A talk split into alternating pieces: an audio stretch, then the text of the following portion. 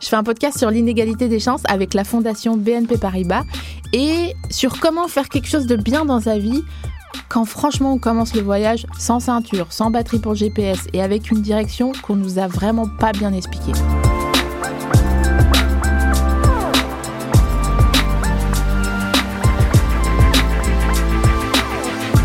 Invité d'aujourd'hui a une particularité que ne possèdent que 40 femmes par an.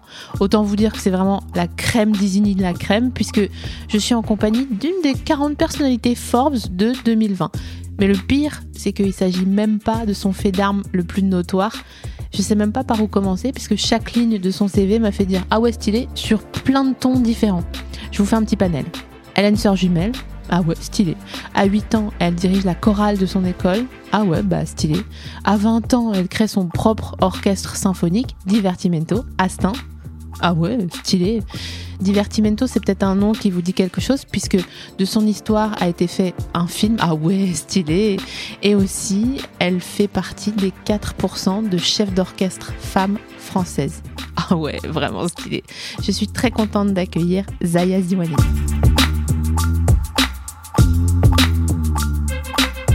Bienvenue euh, dans cet épisode de Classe Zaya. Merci dans classe, euh, on met en lumière euh, des initiatives euh, militantes à travers le maillage associatif français qui est soutenu notamment par des fondations comme la Fondation BNP Paribas qui nous accompagne. Et je me dis, bon, c'est génial, on va faire la lumière sur Zaya et tout. Cut. Je commence à faire ton conducteur et je me rends compte qu'il y a un film sur toi qui est sorti il y a un an, qu'il y a un documentaire canal, qu'il y a des centaines de documents qui attestent à quel point t'es stylé. Donc, euh, bah, c'est toi qui vas nous apprendre des choses aujourd'hui.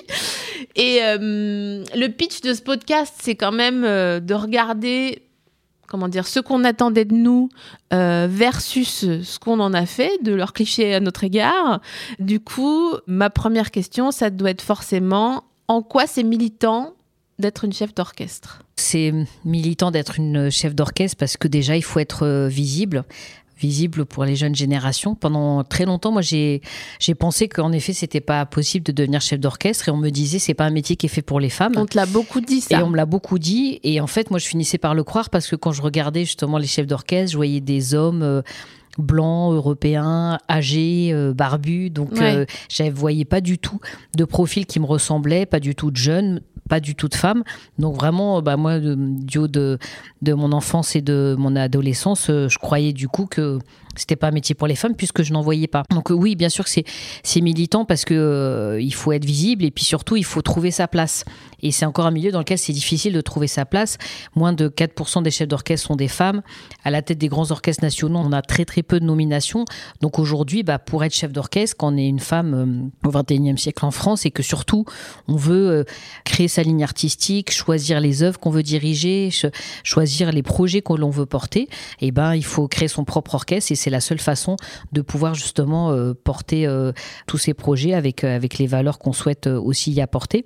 Donc oui, bien sûr, et, forcément derrière, moi quand j'ai réfléchi à quel chef d'orchestre j'avais envie d'être, bah forcément moi j'ai grandi en Seine-Saint-Denis, je me nourris aussi de ma double culture. C'est quoi ta double culture Parce que moi, pour les rares personnes qui ne te connaissent pas, Zaya Moi je suis d'origine algérienne. Je suis née à Paris, j'ai grandi en France et du coup je suis très attachée évidemment à la France et j'ai aussi mes origines d'Afrique du Nord. Donc c'est vrai que ne serait-ce que cette rencontre entre ces deux cultures-là, ça m'a aussi euh, beaucoup aidé à réfléchir à, ma ligne artistique. Et par exemple, encore hier soir, j'étais en concert euh, autour d'un programme autour du grand compositeur français Camille Saint-Saëns, mais qui est aussi un compositeur qui a beaucoup voyagé euh, partout dans le monde, particulièrement en Méditerranée. Et dans ses œuvres les plus connues, on le sait pas forcément, mais il s'est inspiré beaucoup de l'Italie, de l'Espagne, de l'Égypte et surtout de l'Algérie. Et donc typiquement, moi je trouve ça bien aussi de montrer que notre histoire, notre patrimoine musical en France, il s'est aussi construit de cette rencontre avec d'autres cultures et notamment par exemple de l'Afrique du Nord et de l'Algérie en particulier. Donc euh, voilà, moi c'est aussi ça que j'ai envie de montrer en tant que chef d'orchestre, c'est qu'on peut être euh, ancré dans le monde d'aujourd'hui, très contemporain d'aujourd'hui, en traitant des sujets qui nous concernent aujourd'hui sur justement la rencontre avec l'autre. Surtout, on est dans un contexte international qui est, qui est très tendu. Euh, on vient d'accueillir la Coupe du Monde de rugby, on va accueillir bientôt les Jeux Olympiques et Paralympiques, donc on va accueillir toutes les cultures du monde. On parle d'inclusion avec les Jeux paralympiques aussi. Enfin, je trouve que c'est hyper important de s'engager aussi dans des sujets comme celui-là, comme cela. Et en même temps, mon métier, c'est de jouer des œuvres qui appartiennent au passé. Et donc, justement, c'est ça que j'aime bien aussi, c'est évidemment de les mettre à l'honneur et de continuer à faire justement ce rôle de transmettre euh, mm. le patrimoine et en même temps de faire des ponts avec plein de choses, avec euh, des musiques qu'on n'aurait pas forcément écoutées. Donc, d'amener bah, les jeunes et puis le public au sens large à découvrir le monde par la musique et puis à traiter de tous ces sujets. Et donc, ça, en ce sens, c'est militant parce que moi, je pense parfois c'est même un propos euh, politique dans le sens littéral du terme que je porte sur justement l'égalité entre les femmes et les hommes, entre les cultures, la place du handicap, la place des femmes. Et moi, je trouve c'est important de les porter, mais sauf qu'à ma façon de le faire, c'est de le faire en musique. C'est ça, en fait. Je pensais pas que la musique classique et que les orchestres symphoniques pourrait être une intersection de militantisme entre euh, l'antisexisme, l'antiracisme, jouer le jeu du patrimoine, la transmission du patrimoine, qui peut avoir une réputation d'être poussiéreuse. Et toi, vraiment, tu fais un petit strike dans tous ces clichés ou tous ces faits, parce que parmi les, les problèmes dans notre société, il y a des faits, il y a d'autres clichés. Et je trouve ça assez euh, dingue, en fait, de voir à quel point tu incarnes ça, tu vois, de par ton persona euh, public. Et je me demandais à quel point c'était euh, une charge parfois qui pouvait être relou parce que c'est vrai qu'au bout d'un moment, tu as fait tes preuves, ça fait 25 ans que 25 ans que tu es chef d'orchestre. Oui, tout à fait, exactement. Alors que t'es pas, pas âgé, tu vois. Et je me demandais si c'était une charge sur tes épaules. Au bout d'un moment, tu avais envie de dire, oui, bon bah c'est bon. Est-ce que je peux faire mon métier sans avoir euh, mon étiquette guide du routard euh, Je suis d'origine algérienne, je viens de Stein, euh, machin, machin? Oui, bah complètement. Après, c'est vrai que quand on, cherche à bouger les lignes, forcément, parfois ça interpelle, ça bouscule moi, je, passe beaucoup de temps souvent à dire qu'il n'y a pas qu'une seule façon de faire de la musique euh, en France et même de faire de la musique tout court. C'est vrai que euh, certains euh, orchestres décident de, mener leur projet artistique d'une certaine façon et je le respecte. Moi, la façon dont j'ai envie de le faire aujourd'hui, c'est justement de montrer qu'on peut rendre cette musique populaire dans le sens beau du terme et d'aller justement la présenter dans des quartiers populaires, en milieu rural, en milieu carcéral, mais aussi on a tout à fait notre place également à la Philharmonie de Paris et dans les grands lieux aussi, mais justement de montrer qu'il n'y a pas des grands lieux de musique, de concert et des petits lieux, non, que la place de la musique symphonique, elle est partout.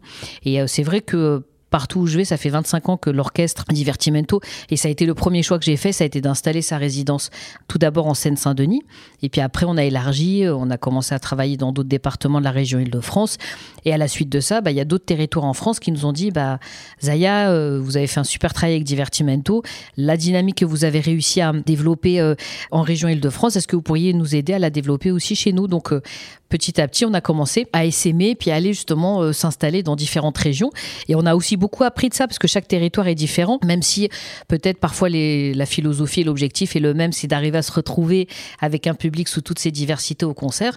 Mais quand on le fait en milieu rural, c'est très différent de, le faire euh, dans d'autres territoires. Est-ce que tu as l'impression que ça, c'est une prérogative des régions, des territoires, que de vouloir euh, ramener euh, des publics qui n'iraient pas forcément voir de la musique classique au concert ou c'est très nouveau et Dieu soit loué, ça existe comme initiative, mais c'est c'est une prise de conscience qui est relativement euh, récente. Alors quand je dis relativement récente, c'est peut-être euh, depuis maintenant 10-15 euh, ans, on commence un petit peu à parler de l'ouverture, de l'accès à la culture. Après, c'est bien de le dire, il faut le faire.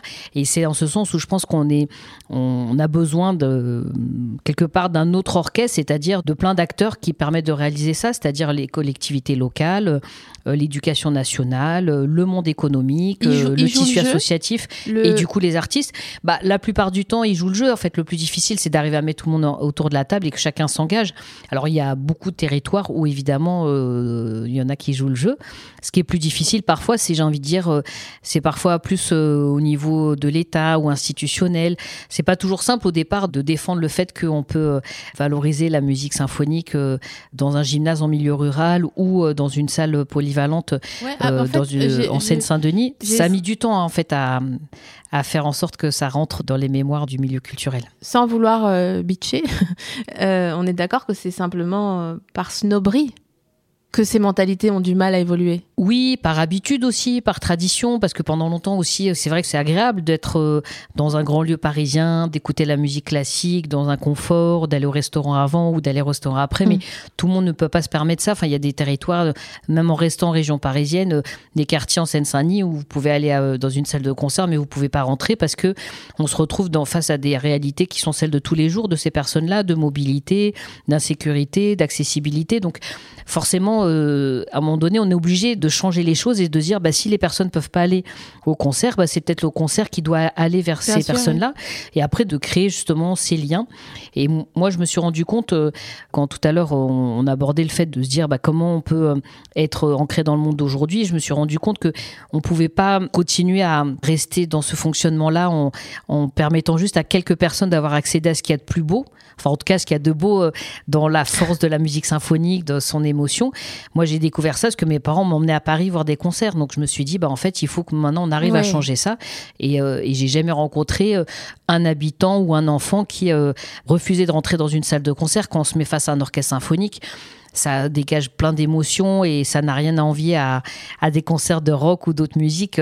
comme diraient les jeunes, ça envoie les watts aussi. Hein. Donc, donc voilà. Les jeunes ne disent pas ça, Zaya, mais ils ne disent plus ça, en fait, ça. Parce que pour la petite bio, c'est tes parents qui, eux, étaient fans de musique classique.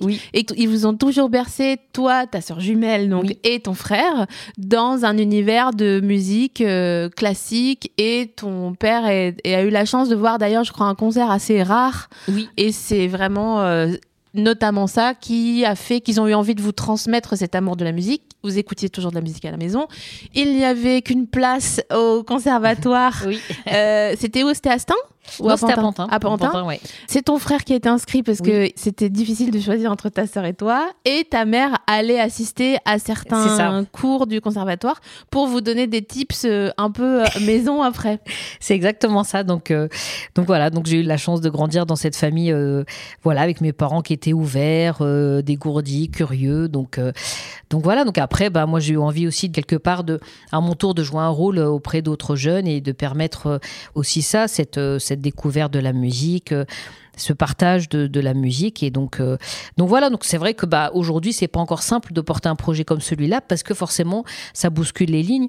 L'orchestre Divertimento bah ça fait en effet 25 ans qu'il existe. Alors c'est un orchestre professionnel avec sa singularité euh, artistique mais plus encore, c'est aussi un projet culturel qui est au service des habitants, des territoires, où on y donne des concerts, mais aussi on crée des temps de rencontre avec les musiciens, les artistes, les habitants pour leur permettre de se lier à nous et puis de découvrir la musique qu'on va jouer. Comment ils réagissent les gens, les habitants, euh, quand ils rencontrent Les temps de rencontre, c'est quoi? Ça se passe comment, par exemple? Bah, ça, ça, se passe de plein de façons différentes. Alors parfois c'est euh, le temps juste d'une rencontre, avant un concert, quelques jours avant, quelques mm. jours après, euh, avec les musiciens, avec moi-même. Parfois ce sont des parcours sur plusieurs semaines. Parfois on a aussi monté notre académie. Parfois c'est des projets même qui durent sur trois ans. Vraiment ah l'idée c'est de c'est d'arriver à installer un, un lien. Alors c'est vrai que bah, quand on fait un concert un soir, euh, moi j'avais envie de casser un petit peu ce schéma où euh, l'artiste va jouer et puis après chacun rentre chez soi, les artistes ils rentrent chez eux, le public chez soi et puis personne se rencontre et puis après on passe à autre chose. Bah, dans certains endroits, si on veut avoir une diversité sociale, culturelle, intergénérationnelle, et bah, il faut prendre le temps de se rencontrer. Et c'est pour ça que la plupart des projets de l'orchestre, et, c'est en ce sens où, en effet, nous, on a eu aussi besoin d'avoir euh, des fondations et des partenaires qui nous accompagnent, c'est de se dire, bah, ça, on peut pas le faire en le temps d'un soir, et on va prendre le temps pendant trois ans de se rencontrer. Et donc, et euh, bah, avec les musiciens et moi-même, on va dans les centres sociaux, les maisons de quartier, les écoles, les lieux culturels, et on crée ces temps de rencontre. Et puis après, les publics viennent nous voir. Alors, la première fois. Et puis après, l'idée, c'est d'arriver à créer justement une envie de revenir nous voir pour qu'après eux-mêmes soient autonomes. Et aujourd'hui, il y a des territoires, euh, que ce soit en Seine-Saint-Denis ou d'autres villes, où euh, on affiche complet tout le temps parce que justement, on a créé ces liens et dans des endroits qui sont euh, parfois très inattendus inattendu pour la norme euh, à, laquelle on s'attend quand on parle de musique classique. Oui. Ce qui est bientôt une phrase qui, j'espère, appartiendra euh, au patrimoine. Bah, j'espère aussi, voilà. Et parce que c'est vrai qu'on se place aussi dans un. On joue le jeu. Enfin, je veux dire, par là, tu joues le jeu en disant dans des endroits qui sont inhabituels. C'est déjà. Euh, être sympa de dire ça. Mais je le comprends, je comprends comment tu le dis. Et je me demande, euh, c'est quoi le taux de transformation entre les jeunes, les petits qui viennent voir, parce que le but c'est quand même de recruter des jeunes pour faire des petits, j'imagine. Et combien il y a de jeunes qui viennent voir un concert versus combien il y en a qui disent bah vas-y moi je veux commencer le hautbois ou je sais pas quel instrument où il faut mettre la bouche serrée en avant. T'as raison, le hautbois, c'est un instrument pas facile pour dur, hein. commencer. Mais euh, en fait, alors, c'est pas hyper évident à, répondre comme question parce que nous, on, maîtrise euh, certains chiffres parce qu'on est en contact avec des publics directement. Et puis parfois, c'est des projets qu'on fait aussi en partenariat, par exemple, avec les conservatoires des villes. Et donc, parfois, il y a des, des enfants qui vont aller s'inscrire euh, quelques semaines après, parfois quelques mois après, parfois un ou deux ans après. Donc, il y a des, des chiffres qu'on maîtrise, d'autres un petit peu moins. Mais par contre, ce que je peux peut-être te dire, c'est prendre l'exemple de Stein, qui est notre résidence historique. Bon, bah, quand on, a commencé notre résidence à la ville de Stein, il y avait à peu près 300 euh, élèves au conservatoire de musique. Et en fait, qui étaient plutôt des élèves qui étaient issus des quartiers résidentiels, mais pas du tout des quartiers populaires. Et on a fait un gros travail avec l'orchestre Divertimento conjointement avec le conservatoire d'Austin. Et je trouve que c'est ça qu'il faut aussi retenir, c'est qu'en fait, ensemble, on est plus fort. Et euh, les élus locaux se sont beaucoup engagés, le conservatoire d'un côté, les musiciens de l'orchestre divertimento de l'autre, les autres services de la ville. Aujourd'hui, voilà, c'est un conservatoire où il y a 700 euh, élèves avec euh, des enfants qui viennent de tous les quartiers, principalement des quartiers populaires et, qui sont éligibles à la politique de la ville. Et, voilà, qui font de tous les instruments. Donc, en fait, ça, ça montre que ça marche. Par contre, ça s'est pas fait du jour au lendemain c'est un résultat qui s'est mis en place sur plusieurs années. Et puis, du coup, nous, on a créé aussi notre académie parce que tout à l'heure, je disais, ben, on fait les concerts, on va créer les temps de rencontre et on s'est rendu compte que, que les, bah, les enfants et les publics, ils venaient au concert et que justement, on commençait à avoir un public euh, vraiment euh, avec beaucoup de diversité dans la salle. Donc, euh, moi, j'étais super contente, les musiciens aussi. Mais je me suis dit, c'est pas normal d'avoir de la diversité dans la salle de concert, mais de pas forcément la retrouver bah, au conservatoire de musique et dans les jeunes qui veulent faire de la musique ou commencer le hautbois, comme tu dis et donc, euh, donc, on a créé une académie pour se dire, bah tiens, on va essayer de d'amener encore plus loin certains enfants qui auront envie de, de commencer la musique, de pratiquer l'instrument et de les amener à bah, justement à commencer la pratique de la musique. Si je, sémantiquement, juste parce que j'y connais rien, une académie, c'est un conservatoire mais version privée. Alors, tu as raison de poser la question. Alors, ça, pourrait être ça. En tout cas, nous, dans notre concept de l'orchestre divertimento, l'académie, c'est pas un bâtiment où les enfants viennent pour apprendre la musique. En fait, c'est un dispositif où ce sont les musiciens de l'orchestre, nos ressources pédagogiques et moi-même, et on se déplace. Et par exemple, bah, on a une académie à Stein, on a une académie à Alonne, euh, dans la Sarthe, on a une académie dans différents territoires en France. Et nous, on se déplace et puis on va, alors soit dans une école, soit dans un conservatoire de musique, parce que en fait, dans notre académie, on forme à plusieurs niveaux niveau d'intervention. Et par exemple, on va, c'est comme des masterclass, on va faire des stages où on va les amener à commencer la musique et puis après leur dire, bah, tu sais que tu as un conservatoire dans ta ville avec des profs qui sont top. Maintenant, tu peux continuer, tu es outillé, tu peux le faire. Euh, et puis ceux qui sont déjà inscrits au conservatoire, parfois, on se rend compte qu'ils ont un, gros potentiel et bah, euh, s'ils veulent aller plus loin, bah, nous, on va leur donner ce coup de pouce pour aller plus loin. Et en fait, L'orchestre, c'est une merveilleuse école de la vie parce que ce qu'on attend d'un jeune pour évoluer dans la société, euh, que ce soit en termes de savoir-être, de savoir trouver sa place dans un groupe, de placer l'intérêt collectif aussi parfois avant l'intérêt individuel, et eh ben c'est des choses qu'on attend en, termes de discipline, de, savoir-être. Eh ben, ce qu'on demande à un jeune dans un orchestre, c'est exactement ce qu'on attend de lui pour évoluer dans la société ou dans le milieu professionnel.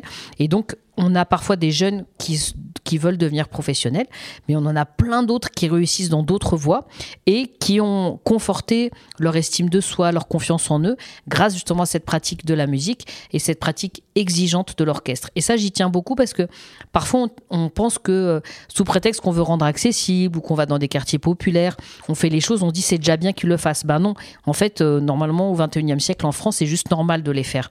Par contre, il faut les faire bien et de dire l'objectif qu'on se fixe, ça, on va pas baisser la barre parce que c'est difficile et on va travailler. Et donc, ça fait 25 ans qu'avec les musiciens de l'orchestre, moi-même et nos partenaires, et eh ben, on essaie de trouver les bonnes façons d'y parvenir. Alors, parfois, ça prend plus de temps, parfois, c'est des chemins un petit peu détournés, mais on y arrive. Et c'est vrai que l'excellence l'exigence, c'est aussi une forme de respect que les jeunes attendent de nous. Et c'est ce qui fait aussi que du coup, euh, on réussit dans ce dispositif de l'académie. Et je pense que c'est ça qui fait euh, aussi la singularité de l'orchestre, c'est que c'est avant tout un orchestre professionnel de qualité qui défend vraiment des nouvelles idées artistiques. Mais avant tout, on se dit, il faut que cette musique-là, on la partage avec d'autres. Et donc, c'est pour ça qu'on est beaucoup à la rencontre des publics et qu'on forme les jeunes euh, aussi pour bah, pour avoir de la relève dans l'orchestre et puis surtout pour qu'on ait de plus en plus de public dans les prochaines années. Ça doit être vraiment émouvant en fait de sentir quand tu rencontres quelqu'un qui a du qui l'a en, soi quoi, un, génie ou enfin c'est un peu galvaudé comme terme génie parce qu'il faut beaucoup de travail pour être un génie, mais j'imagine que quand tu bah, concrètement quand tu te vois gamine euh, dans le, la, manière d'être de, de quelqu'un qui vient euh, soit à l'académie, soit que tu rencontres euh, avant ou après un concert, ça doit, ça doit te redonner envie, parce que des fois on n'a pas envie d'aller bosser, enfin c'est normal, quel que soit le métier, voilà, on a, on a des tendinites, bon qu'importe.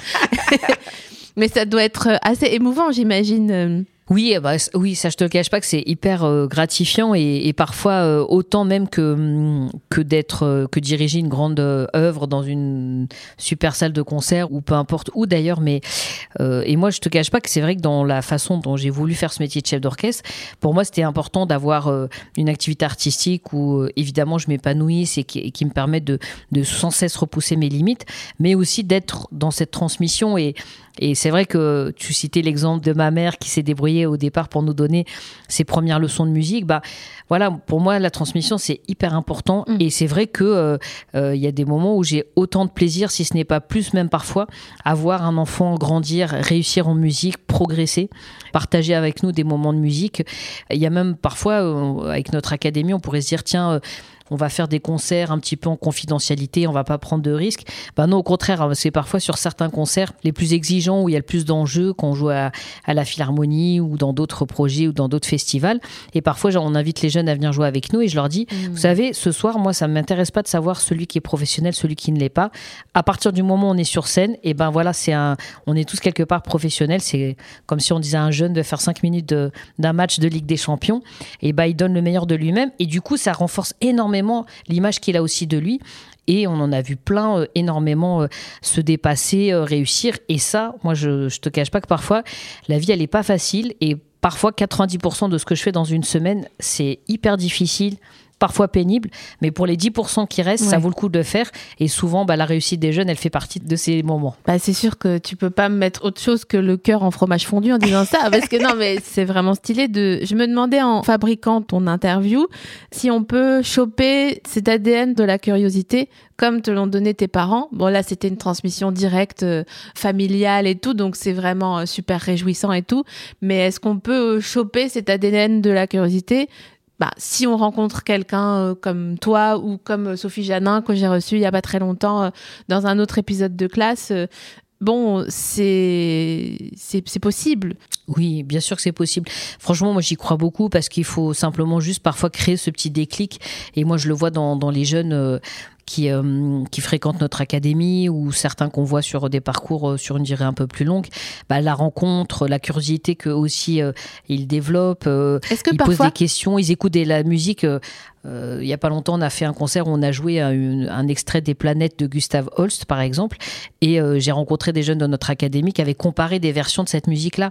Moi, j'aurais, j'aurais jamais imaginé qu'ils auraient eu cette envie déjà de le faire, cette curiosité d'aller chercher et de comparer sur plusieurs interprétations, tellement c'est une musique qui les a marqués, qui les a frappés. Donc, franchement, oui, oui, moi, je pense que. Euh... J'ai même pas compris la phrase comparer les planètes. Enfin, je vois qu'il y a quelque chose derrière. J'ai dit oui parce que l'interprétation. Non, excuse-moi, peut-être j'ai parlé un peu vite. Non, non, non, non, pas du tout. C'est moi. parce qu'il y a une, une œuvre, une magnifique œuvre pour orchestre qui s'appelle Les Planètes d'un compositeur anglais qui s'appelle Gustav Holst. Et euh, du coup, euh, voilà, c'est plusieurs. Chaque planète a, son poème symphonique, en fait, son œuvre. Et du coup, on a joué, nous, il y a pas longtemps, l'extrait qui s'appelle Jupiter. Et donc voilà, et c'est vrai que c'est une œuvre qui est, très belle. Et, les jeunes de l'académie, ils ont adoré l'entendre. Et euh, du coup, ils ont été après chercher cette œuvre euh, avec des interprétations de différents orchestres. Et c'est ça qui leur a plu, c'était de pouvoir écouter, de voir comment justement l'impact d'un chef d'orchestre et aussi euh, la singularité d'un orchestre faisait que chaque interprétation était différente, mais comme euh, chaque personne est différente et c'est tout à fait normal et c'est même bien. Mais j'ai trouvé ça hyper intéressant qu'ils aient eu cette envie de le faire et cette curiosité de le faire. Totalement, c'est pointu comme recherche. Exactement.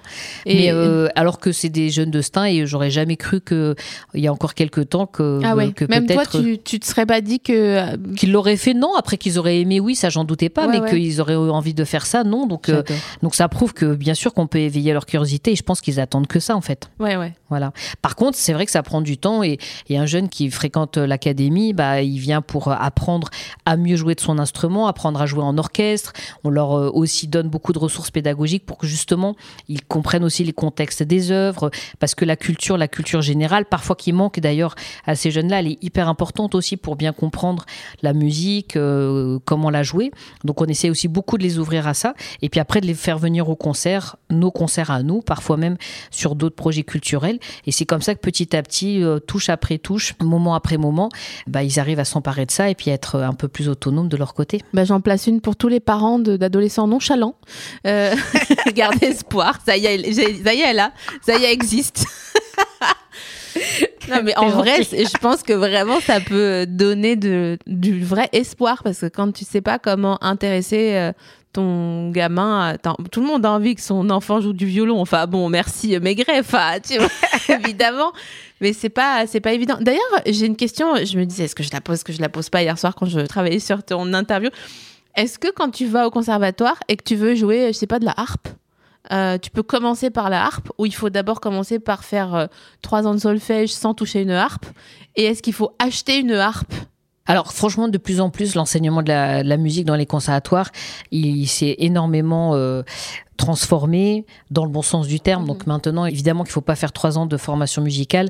Il y a même des conservatoires où dès, qu'on commence la première année, on apprend évidemment à commencer à lire les notes, euh, le rythme, comprendre la musique, mais mais après pendant ce temps-là, en même temps, on peut essayer différents instruments et en fonction de son choix, euh, commencer l'instrument euh, la première année en fait. Donc heureusement, ça a beaucoup évolué. Moi-même, j'ai eu l'occasion pendant quelques années d'être directrice euh, d'un conservatoire de musique. Après, j'ai décidé d'arrêter parce que je voulais me consacrer au développement de l'orchestre Divertimento. Donc, euh, je pouvais pas tout faire, mais je sais qu'il y a beaucoup de directeurs de conservatoire aujourd'hui, de professeurs qui ont envie justement de permettre à ce qu'il y ait de plus en plus d'enfants qui fassent de la musique et qui choisissent l'instrument qu'ils ont envie de faire. Mmh. Alors, pas, la flûte parce que c'est une fourniture scolaire et que c'est pas cher, quoi. Exactement, ou pas forcément le piano parce que beaucoup de gens pensent que associer un peu le fait de faire du piano à la musique, alors qu'il y a plein d'autres façons de faire de la musique et qu'il y a des instruments super comme le corps, le hautbois, euh, voilà, l'alto la trompette. la trompette, les percussions ou de la harpe. Alors après, évidemment, bah, il n'y a pas de secret en musique. Pour se faire plaisir, faut progresser. Pour progresser, faut travailler. Donc travailler, ça veut dire pratiquer régulièrement. Donc évidemment qu'il faut avoir un instrument à la maison. Ah Mais pareil, de plus en plus maintenant dans les conservatoires de musique, il y a aussi des parcs instrumentaux qui sont mmh. assez euh, dotés, euh, des villes qui, qui, investissent beaucoup dedans pour justement mettre à disposition les instruments. Donc franchement, maintenant, il faut pas hésiter s'il y a des parents qui ont envie que leurs enfants fassent de la musique ou des enfants qui veulent faire de musique, allez euh, dans les conservatoires de votre ville et franchement, il y a de plus en plus d'opportunités de le faire de façon très sereine. Du coup, pardon, c'est peut-être une question euh, un peu euh, Enfin, là, on sort de l'art pour rentrer dans, l'économie. Mais vu qu'on est un podcast qui est porté par la Fondation BNP Paribas, bah, je me permets de la, poser, puis tu me réponds si tu veux. Mais quand tu dis euh, que les parcs d'instruments, ils sont bien dotés, de mieux en mieux dotés, est-ce que, par exemple, la Fondation, là, elle peut agir sur ça Tu peux lui dire, bah, en fait, on a besoin de, je sais pas, 5000 euh, euros pour acheter euh, deux harpes. Je sais pas combien ça coûte une harpe. Est-ce que c'est des, des actions concrètes comme celle-ci où il faut d'abord remplir des formulaires comme dans Astérix euh, et les 12 travaux, tu sais. oui, alors évidemment, déjà 5000 euros, t'achètes une demi-harpe, hein, t'achètes même pas, de harpe. 5000 euros, c'est une demi-harpe? Enfin, oui, ah après, ça, dépend la, la qualité de ce que tu veux. Mais... Le pare-choc de la Mégane avec 5000 euros. Donc c'est vrai que bon, en fonction de l'instrument, c'est pour ça que c'est c'est euh, bien parfois d'avoir des soutiens parce qu'il y a certains instruments en effet qui sont plus onéreux que d'autres. Mais euh, oui, après là où je te rejoins, c'est que évidemment il faut des moyens. Alors dans les conservatoires de musique, c'est plutôt euh, les villes, les collectivités locales qui apportent ces moyens-là. Dans d'autres projets, bah, ce sont les, les, fondations et justement nous l'Académie Divertimento, on développe des projets. Alors pour que les enfants fassent de la musique, il faut les instruments, mais il faut aussi les professeurs, eh il faut aussi financer les sorties culturelles, les sorties pour aller voir les concerts. Parfois, il y a besoin d'un bus. Parfois, il faut aussi faire des recherches musicales, acheter des partitions, des pupitres, des instruments. Donc, en fait, il n'y a pas que les instruments pour chaque enfant, mais il y a plein d'autres choses à côté. Et donc, oui, c'est pour ça que le mécénat est aussi très précieux et que je pense qu'aujourd'hui, pour qu'on puisse réussir, et nous, c'est d'ailleurs ce qu'on essaye de plus en plus de développer dans les territoires où on est en résidence, c'est de mettre d'acteurs différents autour de la table et en disant voilà, on a tous maintenant une responsabilité. L'accès à la culture, c'est fondamental. Et je pense qu'on l'a vu aussi euh, malheureusement avec les événements qu'on a vécu au mois de juin et juillet euh, et notamment dans les banlieues que, euh, bah, que c'est malheureusement souvent les mêmes territoires qui ont été le plus fragilisés par la crise sanitaire, là qui sont fragilisés par la crise sociale et c'est aussi les endroits où il y a le moins de culture. Donc à un moment donné, il faut aussi pas se mentir, il faut se dire bah c'est un sujet sur lequel il faut investir. Et parfois, nous, l'Orchestre Divertimento, on est un peu tout seul, et je, le dis assez franchement, parfois aller, aller se battre pour qu'il y ait des concerts dans ces territoires-là. Alors il y a des conservatoires qui existent aussi, mais euh, les habitants, ils ont aussi le droit d'entendre des symphonies de, Mozart, de Beethoven, pas que par des enfants qui ont quelques mois d'instruments ou quelques années d'instruments. Et euh, l'accès à la culture, eh ben, c'est fondamental et il faut investir. Et là-dessus, on a besoin de tout le monde, de l'État, des collectivités locales, du monde économique, euh, de tous les partenaires possibles. Et c'est vrai que nous, aujourd'hui, l'Orchestre Divertimento, on ne pourrait pas du tout réaliser nos actions si on n'avait pas aussi des partenaires comme la Fondation BNP ou d'autres partenaires partenaires qui mhm. sont euh, associés à l'orchestre. Et d'ailleurs, euh, je profite euh, pour les en remercier. On a tous notre responsabilité et c'est tous ensemble qu'on peut y arriver. Alors moi, j'explique toujours que je suis chef d'orchestre d'un orchestre avec des musiciens et puis il y a un autre orchestre à côté et c'est tous les acteurs qui permettent ça. Alors parfois, ils sont un peu dans l'ombre. Il y a les acteurs aussi opérationnels. Dans l'orchestre Divertimento, il y a plein d'équipes qui font que tous les jours ces actions sont possibles. On a tous nos partenaires aussi, nos mécènes. Et plus que jamais, il faut que tout le monde s'engage là-dedans parce que de plus en plus, malheureusement, on l'a vu euh, avec euh, ces derniers temps qui ont été assez difficiles, que les inégalités, elles s'expriment à plein d'endroits.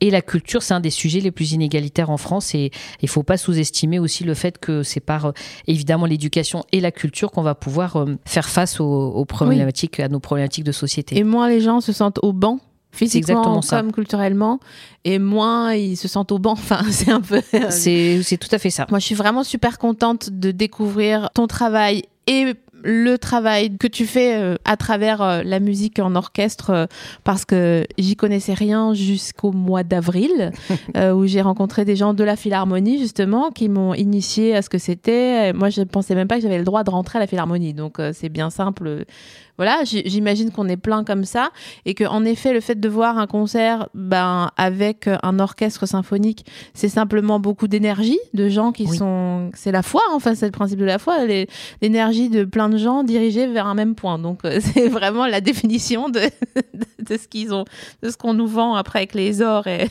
les machins.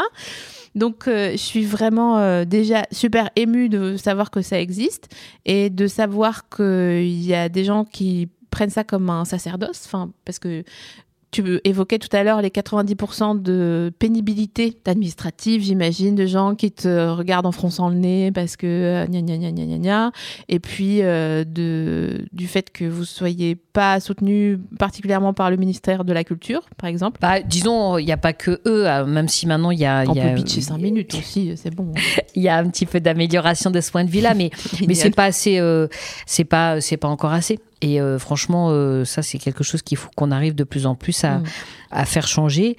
Et puis voilà, et moi, je suis très fière aujourd'hui de faire euh, parce que bon, j'ai envie aussi de parler un petit peu de, musique, de, de, faire ce métier-là. Enfin, tu vois, il y a, il y a quelques jours de ça, on a fait un super euh, programme qui s'appelle 80 minutes, euh, qui était sur le thème de la Coupe du Monde de rugby. Ok. Et alors, on pourrait se dire, tiens, c'est quoi le lien entre un orchestre classique et, la Coupe du Monde de rugby? En fait, il y en a plein parce que il y a beaucoup de points communs entre le sport et la musique.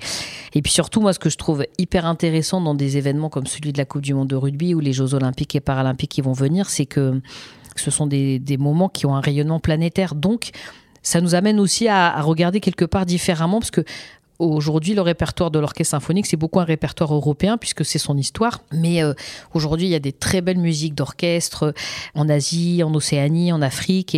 Et, donc, du coup, euh, tu vois, j'ai été euh, chercher, repérer des compositeurs d'aujourd'hui du Japon, de l'Australie contemporain. Ah ouais, et puis parfois dans certaines régions du monde, comme la, par exemple l'Afrique du Sud ou les îles Fidji, bon bah plutôt de repérer des musiques traditionnelles et populaires qu'on a orchestrées. Et du coup, tu vois, on a été amené à jouer peut-être pour la première fois la musique des îles Fidji sur la scène de la Philharmonie. bah, je trouve ça super chouette artistiquement de relever aussi ce défi et d'amener justement un public à écouter le boléro de Ravel, une œuvre de Rossini, mais aussi d'écouter des musiques d'autres cultures et quelque part d'amener ces cultures-là à investir le répertoire universel de l'orchestre symphonique où ils n'étaient pas forcément présents avant. Est-ce que la langue est différente dans la musique symphonique des îles Fidji? Bah écoute, nous là, euh, enfin c'est une langue qui est différente, oui, parce que c'est la langue de là-bas, mais après, euh, musicalement parlant, avec les notes, on peut jouer de la musique de partout dans le monde. Ah Il faut juste arriver à, bah à ce que ça soit euh, crédible et légitime. Donc c'est dans ce sens où nous on fait un gros travail pour que la musique euh, bah, du Japon, euh, elle soit jouée avec euh, la justesse qu'il faut, l'énergie et puis la tradition musicale de là-bas. Mais moi, je trouve qu'aujourd'hui, il y a encore des pans entiers de la musique qui sont inexplorés.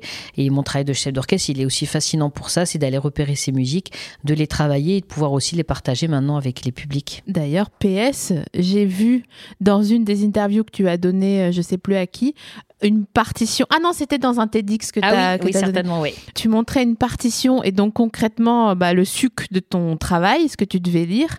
Et j'étais super impressionnée. Bon, déjà, une partition euh, partoche, comme on dit dans le métier, mais je connais. oui, c'est ça. bah, c'est super impressionnant. Mais par ailleurs, tu dois lire, donc toi, en abscisse et en ordonnée. Oui. Donc les instruments sont classés par famille. Exactement, par famille d'instruments, en effet. Donc euh, en fait, en haut de la partie, on a la famille des bois, ensuite des cuivres, ensuite des percussions et tout en bas de la partie, on des cordes. Et dans chaque famille, c'est classé du plus aigu au plus grave. Et donc, du coup, à peu près, sur une grosse partition symphonique, il doit y avoir une, en, gros une quarantaine de lignes euh, de haut en bas. Et donc, du coup, qu'il faut arriver à lire, en effet, euh, dans les deux sens parce que la musique, elle défile euh, pour tout le monde euh, en même temps de la même façon. Après, c'est aussi pour ça, et on connaît peu le métier de chef d'orchestre parce qu'on voit une personne s'agiter devant un orchestre on euh, fait au concert. pendant un blind test. Non, non, non, c'est ça. Mais en fait, le rôle du chef d'orchestre, c'est le plus important, c'est de son travail, c'est avant déjà de se retrouver devant l'orchestre et c'est de faire ses recherches, d'étudier une œuvre. Et ça, ça prend beaucoup de temps pour que justement on se retrouve pas à la déchiffrer devant les musiciens, à comprendre déjà ce que tout le monde joue, à savoir dans quelle direction musicale on veut les emmener, pour après qu'on se retrouve devant l'orchestre, tout de suite être opérationnel, entendre le rendu, le corriger, gérer les énergies. Alors c'est pas toujours simple parce que on a en face de soi des musiciens professionnels qui sont tous experts dans leur instrument, qui ont parfois tous aussi une vision de la musique, qui parfois aimeraient bien que ça soit leur vision qui soit qui sont c'est ce que tu es en train de Alors me parfois certains ça peut arriver, mais bon voilà, c'est le rôle du chef de, de leur dire bah non, il y a qu'une seule façon de jouer la musique. Il faut aller ensemble dans la même direction. Après, il faut pas se mentir, l'orchestre, euh, d'une façon générale, ce n'est pas du tout un endroit démocratique. C'est pas là où on peut se dire tiens, on va la démocratie participative, on va choisir tous ensemble. C'est pas nuit debout quoi, un orchestre. c'est après on peut choisir d'autres choses ailleurs, mais à cet endroit-là, c'est le chef d'orchestre qui doit donner sa direction musicale, mais par contre, il faut le faire ensemble. Et puis il y a même des moments où c'est aussi un échange. Hein. Moi, je, je, sais que quand je dirige, je donne beaucoup d'énergie pour que l'orchestre aussi en redonne. Il y a des moments où moi je m'adapte à eux, eux ils s'adaptent aussi à moi. C'est important et, et ce travail du chef d'orchestre, et bah du coup, il est pas, c'est pas forcément cette partie là qui est visible et c'est souvent celle qui est la plus stratégique et la plus difficile d'ailleurs. Et c'est pour ça que ces partitions-là, on est obligé de beaucoup les préparer euh, avant les répétitions. Et c'est aussi pour ça d'ailleurs qu'on nous programme euh, les concerts deux, trois ans à l'avance, parce que c'est quand même beaucoup de préparation personnelle. Outre euh, les aménagements d'agenda, c'est aussi une histoire de préparation. Et d'ailleurs, moi, j'ai beaucoup plus, euh, quelque part, d'appréhension et de trac en répétition qu'au concert, où pour moi, c'est le moment, quelque part, euh, où c'est le plus le, de plaisir. Oui, le travail, il est fait. En exactement, fait. Euh. le travail, exactement. Le plus gros du travail, pour moi, il est fait. Il faut être concentré, il faut être là, il faut pas se louper au concert. Mais pour moi, le plus gros travail et le plus stratégique, c'est vraiment pendant les répétitions. Et est-ce que tu as des instruments qui sont des bêtes noires, genre tu oublies de les regarder dans la partition ou Non, franchement, non, parce que tout le monde a, a une place importante. Alors, il y a des musiciens qui vont jouer tout le temps, du début à la fin euh, comme la plupart du temps, les, les instruments à cordes. Il y en a d'autres qui vont être euh, parfois beaucoup plus euh, dans quelques moments, comme les percussions ou les le triangle, le triangle par exemple, ou, ou, les cuves. Mais par contre, ils vont être dans, beaucoup plus dans l'impact et quand ils doivent être là, ils doivent être là. Et c'est ça aussi qui est à la fois riche et en même temps qui est difficile, c'est qu'il faut arriver à, à, faire prendre conscience que tout le monde a la même importance, la même valeur, même si il y en a certains qui sont moins exposés que d'autres ou certains qui ont moins de responsabilités que d'autres. Au final, on est une équipe, on est une famille, on se doit d'être engagé engagé, solidaire. Bien sûr. C'est pour ça que je dis que c'est une belle école de la vie, l'orchestre, parce que, bah, parce que voilà, il faut arriver à construire quelque chose tous ensemble. Et on parle beaucoup aujourd'hui de vivre ensemble. Moi, je trouve que faire ensemble, c'est encore mieux. Oh, et l'orchestre, c'est c'est le lieu pour ça. Oui, oui, parce que pour, euh, bien sûr, faire ensemble, bien sûr, évidemment. Je te- J'ai envie de te faire un câlin. c'est- Et hum, j'ai envie de conclure, mais j'ai envie de discuter encore six heures avec toi. Est-ce que tu ferais quelque chose différemment si tu devais refaire depuis le moment où tu as commencé à prendre la chorale à 8 piges dans ton école? Non, franchement, je pense pas. euh, La seule chose peut-être, c'est que parfois je me suis souvent beaucoup posé de questions. J'ai remis en question parfois ma ma confiance parce que ouais, c'est un, métier qui est difficile et puis que et encore aujourd'hui on parle beaucoup plus de la place des femmes des inégalités aussi dans notre société il y a 25 ans alors c'est il y a pas si longtemps que ça je veux pas euh, je veux pas avoir le discours d'une vieille mais mais en même temps je trouve qu'il y a encore 25 ans c'était un moment qui était très dur et Ouais, je trouve ouais. que ça l'est encore aujourd'hui et du coup, plus que jamais, il faut avoir euh, beaucoup de confiance, beaucoup de force, beaucoup de persévérance et de combativité. Et peut-être que de temps en temps, euh, j'ai un peu douté de moi. Donc, euh, c'est la seule chose que je changerais, c'est justement de peut-être pas trop Oui. remettre en, enfin, de se remettre en question, c'est important, mais de pas douter de sa confiance. Ça, euh, c'est peut-être arrivé et il y a des moments où j'ai eu envie de baisser les bras et où, où ça a été difficile. Mais après, aujourd'hui, franchement, moi, je suis très contente de faire le métier tel que je le fais aujourd'hui. Il y a des moments, euh, bah, certains, euh, ils préfèrent faire leur carrière en disant euh, je vais diriger à Los Angeles, à New York, à Tokyo, à Berlin, à Paris. Moi, j'ai aussi eu cette vie-là et je continue de temps en temps, malgré tout, à, à me challenger aussi dans, dans, Mm. dans certains projets. Mais, mais je trouve qu'on a aussi besoin aujourd'hui de faire euh, la musique autrement et que c'est pas euh, dévalorisement de le faire différemment. Et franchement, aujourd'hui, moi, je suis à la place où j'ai envie d'être, c'est-à-dire sur les scènes de concert, à faire de la musique et être dans le lien avec les jeunes et les habitants pour les amener à venir au concert. Et, euh, et ben, je trouve que c'est aussi beau et aussi noble que d'autres façons de le faire. Et je trouve que ça, c'est important parce que il y a encore 25 ans, bah, c'était dévalorisant, par exemple. Enfin, ça pouvait paraître dévalorisant de dire on va s'engager dans la transmission parce qu'on pensait que c'était ceux Ouais, qui étaient moins bons voilà, euh, euh, ouais. c'était moins bon ou, ou souvent on m'a dit ah bah tu sais Zaya quoi, euh, le travail que tu fais en banlieue continue à le faire t'es très bien en banlieue mais par contre laisse ta place dans les grandes salles de concert à d'autres gens Oui, oui. non non et, et c'est vrai que ça, ça parfois ça m'a un peu affecté je dis pas que j'ai fini par le croire mais c'était tellement ancré dans des habitudes dans des traditions que ça a été dur de, de m'autoriser quelque part à les transformer ces habitudes et donc voilà donc c'est la seule chose que je changerais c'est de me dire non non Zaya t'es sur la bonne voie donc euh, Oui, oui, bah, c'est ce qu'on ce nomme l'hétéropatriarcat et c'est en train de bouger parce qu'aujourd'hui, il y a un nouveau mot qui s'appelle call out les gens. Et euh, d'ailleurs, tu dis il y a 25 ans, mais il y a moins de temps. Et en 2013, c'était le directeur du Conservatoire national, euh, Bruno quelque chose, Man- Oui, Mantovani, oui. qui disait euh, une femme, elle, elle va avoir des enfants, elle va avoir du mal à. à- elle peut pas avoir une carrière de chef d'orchestre puisqu'elle va avoir des enfants. Et toi, quand tu es tombée enceinte, tu as fait 90 concerts pendant ta grossesse. C'est ça. Donc là, on peut mic dropper et faire un gros bisou, un gros poutou à Bruno en lui souhaitant de bien s'hydrater, comme on dit. Je suis très contente de t'avoir euh, Merci. reçu. merci de l'invitation très sympa. Je voudrais qu'on fasse un péplum de ta vie. Euh, J'invite toutes les auditorices à commencer par regarder Divertimento parce que je ne sais pas à quel point c'est une adaptation libre de ce que j'ai vu. C'est une adaptation qui est très réaliste, euh, qui est quand même euh, très très très proche de ce qui s'est passé pour de vrai. Et après, avec évidemment, c'est de la fiction avec quelques petits aménagements, mais c'est très réaliste. Ouais. En tout cas, sur la vision qu'on a de toi qui intègre le lycée Racine et de ce que ça veut dire en, en termes de snobisme euh, quand Oui. tu arrives là-bas. C'est vraiment un arc narratif qui est très touchant et de voir que, bon, on le voit, bon, le- vous voyez pas Zaya parce que c'est un podcast, mais la détermination, le charisme sont là Ouais, merci. et que je, je vous encourage tous à regarder le film Merci. et ensuite à regarder le documentaire qui existe sur toi sur Canal. Et puis après, ben, à prendre vos places pour aller euh, voir euh, des concerts où tu orchestres euh, avec brio. merci. parce que j'ai vu que des images, mais j'ai hâte de venir te voir en Merci avec plaisir. Merci d'être venu. Merci.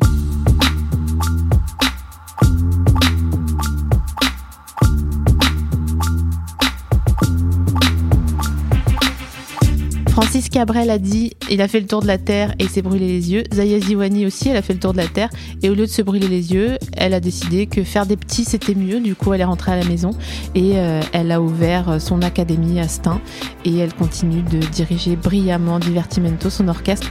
Et pour toutes ces initiatives qu'elle prend et tous ces secteurs qu'elle cadre avec sa baguette à la main pour donner de l'espoir aux gens leur faire écouter de la belle musique et leur ouvrir le cœur, on la remercie. Vous qui écoutez, ceci est un épisode de classe parce qu'on a voulu nous classer, parce qu'on a la classe, parce qu'on en a sauté une, ou qu'on est tellement stylé qu'on peut facilement nous qualifier de déclassé sans que ça fasse cliché. Merci d'avoir écouté. Ce podcast est porté par la fondation BNP Paribas qui fait un travail franchement stylé.